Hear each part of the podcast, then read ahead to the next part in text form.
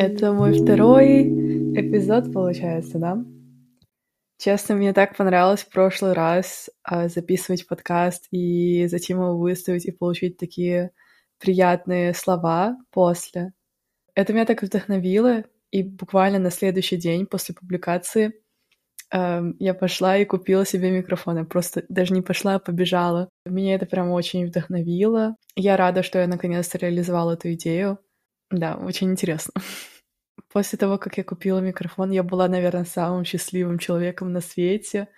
Вот, и сразу его затестила. И такой, не знаю, по крайней мере, мне кажется, что звук очень хороший. И в целом, что я еще изменила, в общем, для контекста, для, эм, не знаю, представления картинки. Я сейчас просто сижу на полу, ноутбук у меня почти что на коленках. Я не знаю, обычно, когда ко мне друзья приходят, эм, я вот сажусь э, на ковер, и мы болтаем. На ковер, потому что у меня у меня просто нет дивана или кресла, но так или иначе все равно уютно и такое приятное ощущение, вот э, как будто я сейчас с э, друзьями разговариваю, близкими, а не просто в в никуда. В целом такой относительно человый день, я бы сказала. У нас на этой неделе лекции только онлайн, то, наверное, мне очень не хватало а, за последнее, я не знаю, долгое время, за последнее долгое время, да. Потому что, окей, okay, мне нравится ходить в университет, мне очень интересно там, но когда это каждый день и когда этого много, это, конечно, выматывает, и ты устаешь, и ты в какой-то степени выгораешь. Прошлые недели были довольно стрессовыми, было много всего, было много домашних заданий и дел по университету, которые нужно было сделать. Начались какие-то даже терки с моими одногруппниками, поэтому то, что сейчас вся эта неделя онлайн, я думаю, это прям для всех такой выдох хороший, потому что, потому что можно как-то знаете, просто даже не тратить время на то, чтобы доехать до университета, чтобы собраться, себя собрать, себя морально подготовить. Да, потому что мой университет находится не очень близко, и мне занимает час, чтобы туда доехать, и, соответственно, мне нужно ставить там за два с половиной часа. Это уровень моей усталости сейчас снизился, и сейчас прям намного лучше. Но так или иначе, у меня все равно экзамен уже через шесть дней. Очень важный, очень большой экзамен. И сейчас я стараюсь свой фокус уделять на этот экзамен. От этого страдают мои другие предметы, что меня очень раздражает, но мне нужно расставлять приоритеты. Меня нет выбора в данном случае. Да, но в целом я чувствую себя относительно хорошо подготовленной к этому экзамену.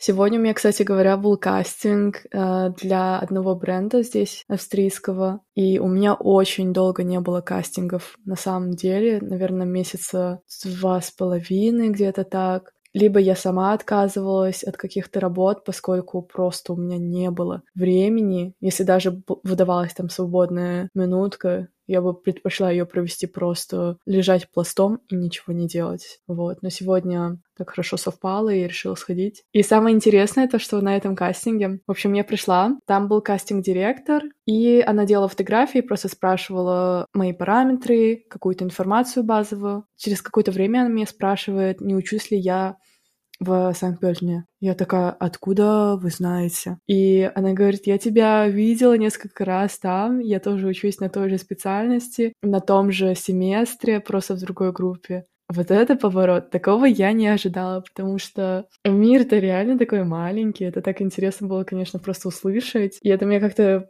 подняло настроение. Просто для контекста у меня очень маленький университет, и мало того, он находится не в Вене. И такое совпадение, что эта девушка буквально учится там же, где и я, и мы, по сути говоря, уже пересекались много раз, но просто я не запомнила лицо этого человека. да, извините, я, я не могу всех запоминать на своем факультете. Не знаю, мне э, это на кастинге, конечно, не поможет, то, что я знаю этого человека, потому что она не отвечает за, за то, возьмут ли меня на эту работу или нет, но все равно просто как приятный бонус э, к этому дню, я думаю. Вообще, прежде чем записывать вот этот эпизод, я думала, мне стоит как-то подготовиться и написать скрипт, быть найти какие-то статьи, потому что у меня уже была тема в голове, я хотела хорошо подготовиться к ней. И я начала это писать, но потом я осознала, я не хочу этого. Типа, знаете, слишком заготовленное, слишком подготовленное. Наверное, это не то, как я хочу видеть свой подкаст. Я бы хотела его сделать в таком формате, как будто я говорю с друзьями а не я делаю презентацию для университета в PowerPoint или что-нибудь такое. Не знаю, я сегодня хотела порефлектировать на тему мне кажется, я ее уже затрагивала в прошлом выпуске о том, какая вот идеальная жизнь в Европе для людей, которые, допустим, живут в СНГ. Не знаю, большинство из нас все равно считает то, что вот переехать за границу — это же так классно, нельзя жаловаться вообще. В общем, у меня недавно была такая ситуация. Точнее, она произошла даже год или полтора года назад, то есть относительно давно. Созванивалась с одним из моих близких людей. И просто, мне кажется, в тот день у меня был сложный день. Это нормально, у всех бывают сложные дни, и в тот момент мне просто хотелось как-то высказаться, выговориться и просто как-то выпустить пару эмоций. Я высказала это все этому человеку, и в ответ я получила «Как ты можешь жаловаться, ты же живешь в Европе?» И знаете, меня это как-то я даже не поняла, какие эмоции это у меня вызвало. С одной стороны, мои эмоции сейчас просто заглушили, но с другой стороны, и правда, как я могу жаловаться, я, я же сейчас нахожусь в такой привилегированной ситуации, то, что они не могут сейчас быть здесь, хотя они очень хотели, а я тут, и я еще при этом умудряюсь жаловаться. Но мне кажется, это такая двоякая ситуация. Да, мне повезло, на самом деле я смогла позволить, точнее, мои родители смогли позволить мне переехать за границу. На самом деле это такая возможность, которую многие не хотели бы упускать. Это намного больше позволило расширить горизонты, увидеть другую жизнь, увидеть жизни других, культуры других, другие языки, и это дало мне очень много других возможностей. Вот. Но при этом, неужели у меня тогда не может быть никаких эмоций, и мне просто уже непозволительно иметь какие-то негативные эмоции, раз я уже здесь? И знаете, это даже, наверное, не то, чтобы жаловаться и ныть, но просто ведь бывают у всех такие моменты, когда просто уже нет сил и нет какого-либо ресурса. И, не знаю, вы начинаете видеть только плохое, как будто бы начинаете все как-то драматизировать, ну, конечно, это потом со временем я уже смотрю на это более с холодной головой. Когда я получила такой ответ от этого человека, ну, я была немного даже подавлена, что ли. Но я думаю, в целом все думают то, что жизнь за границей,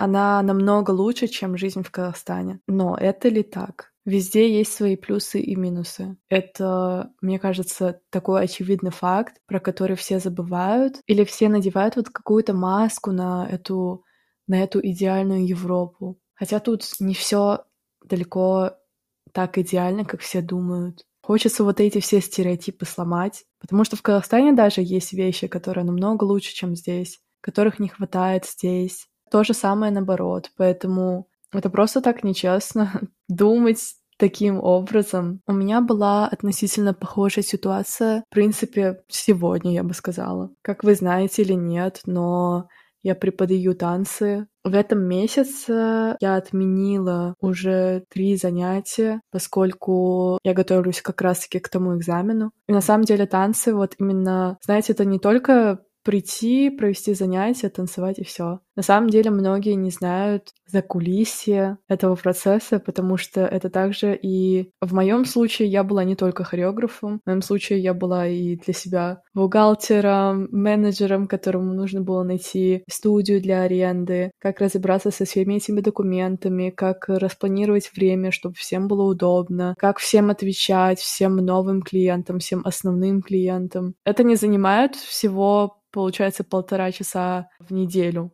Как многие думают, вот полтора часа длится занятие, значит, она тратит столько времени а, на все это. Но также ведь нужно и готовить сам материал к занятию. Окей, ладно, вот эти все предыдущие пункты можно сделать как робот. Это, конечно, занимает некоторое время, но это не так, наверное, морально затратно, как, как с танцами. Потому что, что касается создания хореографии, это не просто алгоритм, заданный какой-либо, который ты выполняешь как робот. Это просто какой-то поток мотивации, даже не то чтобы мотивации, но просто каких-то эмоций. Это не всегда во мне есть, наверное, вот это желание создавать что-то. А иногда у меня реально такая мотивация, такая бешеная сила, что я готова просто э, не останавливаться 4, 5, 6 часов и терять там пульс уже свой. Ну, в общем, это очень разнится. Иногда это так, иногда это по-другому. Вообще, к чему я веду?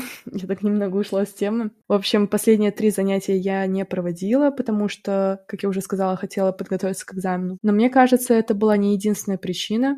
Точнее, мне не кажется, а так и есть. Но я это просто как-то не осознавала. Это было у меня где-то в голове, но я не хотела принимать этот факт, скорее всего. И после того, как я выговорилась со своими друзьями на эту тему, все посоветовали Лаура, возьми перерыв. Причина, почему я перестала вот на некоторое время преподавать, это, наверное, у меня просто пропал какой-то внутренний ресурс для продолжения. И нет больше, знаете, вот меня больше это не так сильно движет, как это было раньше и как хотелось бы. Из-за этого я не могу давать столько же, вкладывать туда столько же энергии, сколько бы я хотела, потому что я хочу вкладывать туда всю свою энергию, потому что для меня это многое значит. Вот. И когда ты отдаешься не полностью, на самом деле это очень чувствуется. Знаете, наверное, я не хотела это признавать, потому что вот то же самое. А, да что там танцы, это легко, а, что у тебя там нет мотивации, бедняжка или что-нибудь такое, знаете, как будто я себя жалею, просто какую-то отговорку придумала, на самом деле это не так сложно, и я тут еще выпендриваюсь, то, что у меня а, нет ресурса, я не в ресурсе или что-нибудь такое. Может быть, для человека, который не знает,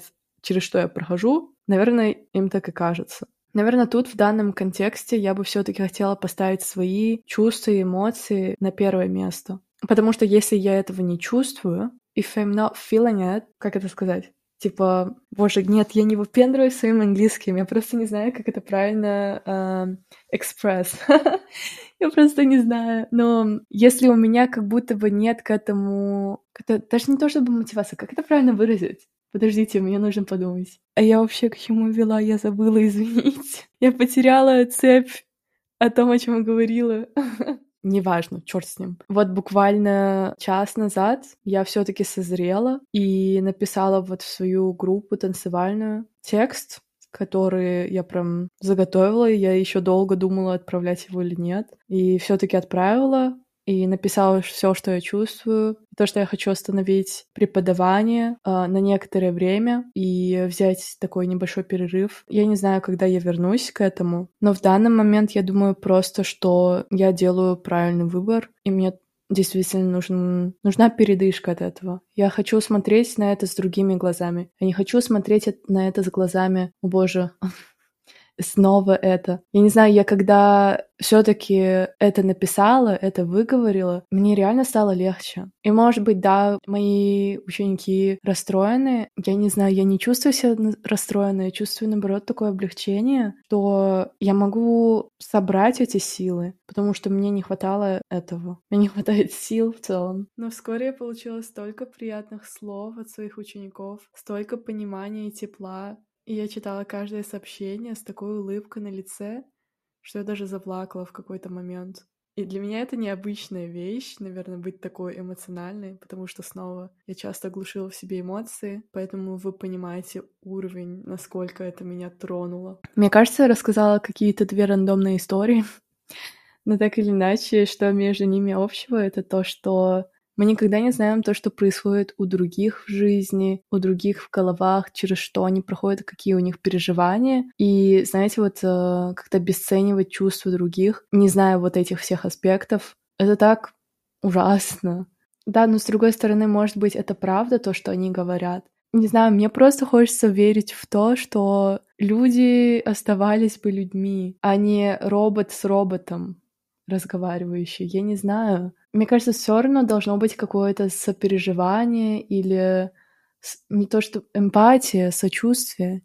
Мне не нравится слово сочувствие, просто эмпатия. Вы вот, пожалуйста, будьте добрее. Это все, что я, я бы хотела в этом мире. Просто какой-то позитивной энергии, доброй энергии. Да, мне, наверное, этого давно не хватало. Не хватает. Не хватает по сей. Нет, все хорошо. или нет. Ладно, это уже, может быть, будет другая тема для разговора. На этой ноте я хочу завершить сегодня свой подкаст. Я надеюсь, что вам было интересно слушать, потому что мне было это реально очень интересно а, обсудить. Потому что я, мне кажется, ни с кем это не обсуждала. Вот, поэтому вы первые услышали об этом. Все. Всем пока.